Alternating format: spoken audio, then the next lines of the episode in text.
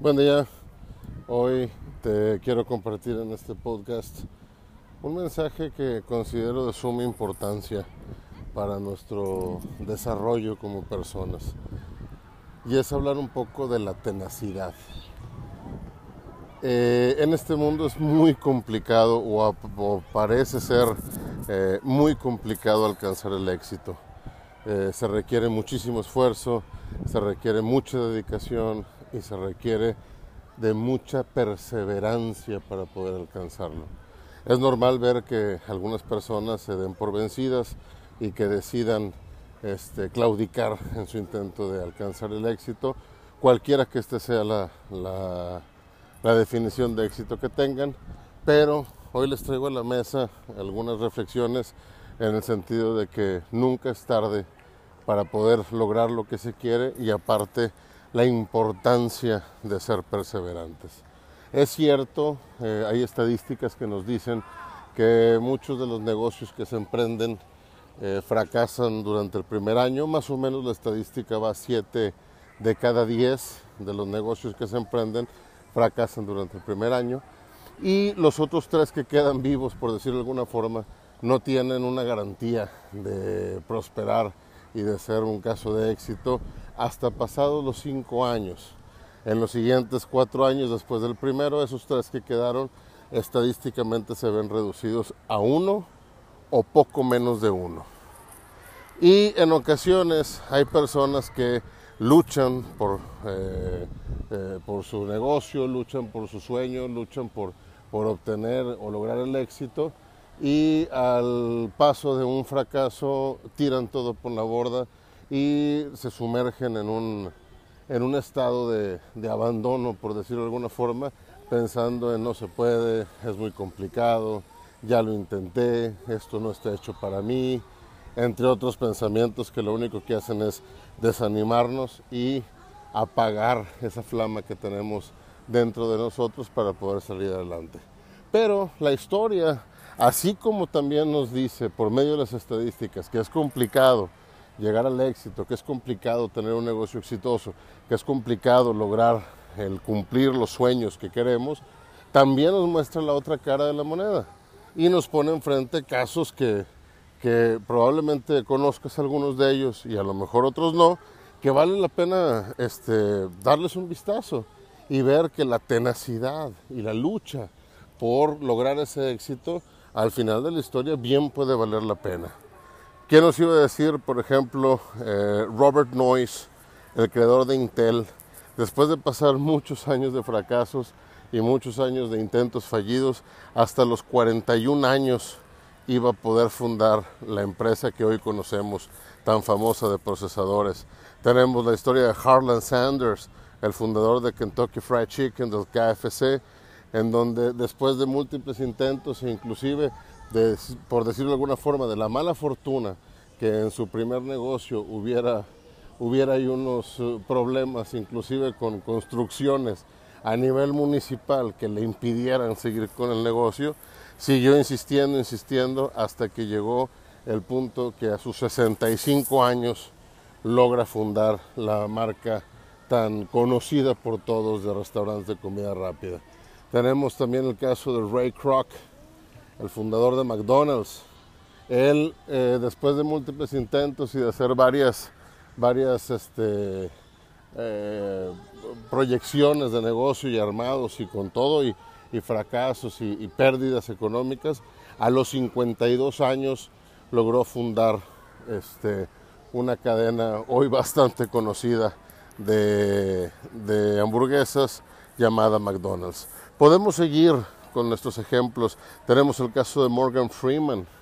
que después de muchas películas y después de estar trabajando por más de 30, 40 años como actor, a la edad de los 67 años, este, pudo obtener su primer Oscar. La, historia de George R. R. Martin, el escritor de Game of Thrones, de Juego de Tronos, de esta saga tan exitosa de novelas, que ya se hizo serie, inclusive va a tener una película, está por cumplir 66 años y sigue cultivando los éxitos que no hace mucho comenzó a, lograr. José Saramago, un escritor portugués, este, que publica su primera novela en el 47, Tierra de Pecado, no es hasta que publica su novela Alzado del Suelo, en 1980 a sus 58 años que consigue consolidarse como un escritor de los grandes que todavía este, nos deleita en gran medida con sus obras y demás. Eh, Winston Churchill también tenemos este caso, después de pasar por múltiples problemas, eh, como en, en, el mundo de la política, con fracasos, con gente que le obstaculizó su desarrollo, con enemigos y demás, a los 66 años logra llegar al poder de Reino Unido y pues tiene una, una carrera que, política que todos ubicamos con un papel fundamental en la Segunda Guerra Mundial. Giuseppe Verdi, este compositor italiano del siglo XIX, eh, compone múltiples obras y de alguna forma se le reconoce medianamente, pero no es hasta los 74 años cuando eh, saca a la luz su obra Otelo, en donde alcanza la fama y se consolida. Podemos seguir con Alexander Fleming, que descubre la penicilina hasta los 47 años, y así los ejemplos pueden continuar y continuar siendo cada vez este, un poquito más de luz ante el pensamiento eh, poco entusiasta que pudiéramos llegar a tener a la hora de pensar que lograr nuestro éxito, que lograr nuestros objetivos es algo sumamente complicado. No estoy diciendo que la vida sea fácil, no estoy diciendo que las cosas se te puedan dar de una manera muy, muy sencilla. Habrá casos que sí, que se conjuntan ciertos factores y en el momento en que tú comienzas con tu, con tu emprendimiento, con tu emprendurismo, pues tienes el, el, golpe de suerte aunado a las condiciones y a una habilidad que poseas para lograr el éxito a temprana edad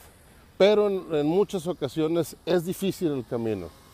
Hay contratiempos, hay obstáculos, hay cosas que vencer, hay fracasos de los cuales levantarse, hay contratiempos que sortear, hay personas que hacer a un lado de una buena forma, nunca haciendo el daño. Y hay eh, algunos protocolos y algunos eh, procesos burocráticos que tenemos que solventar para poder alcanzar. El camino es extenuante,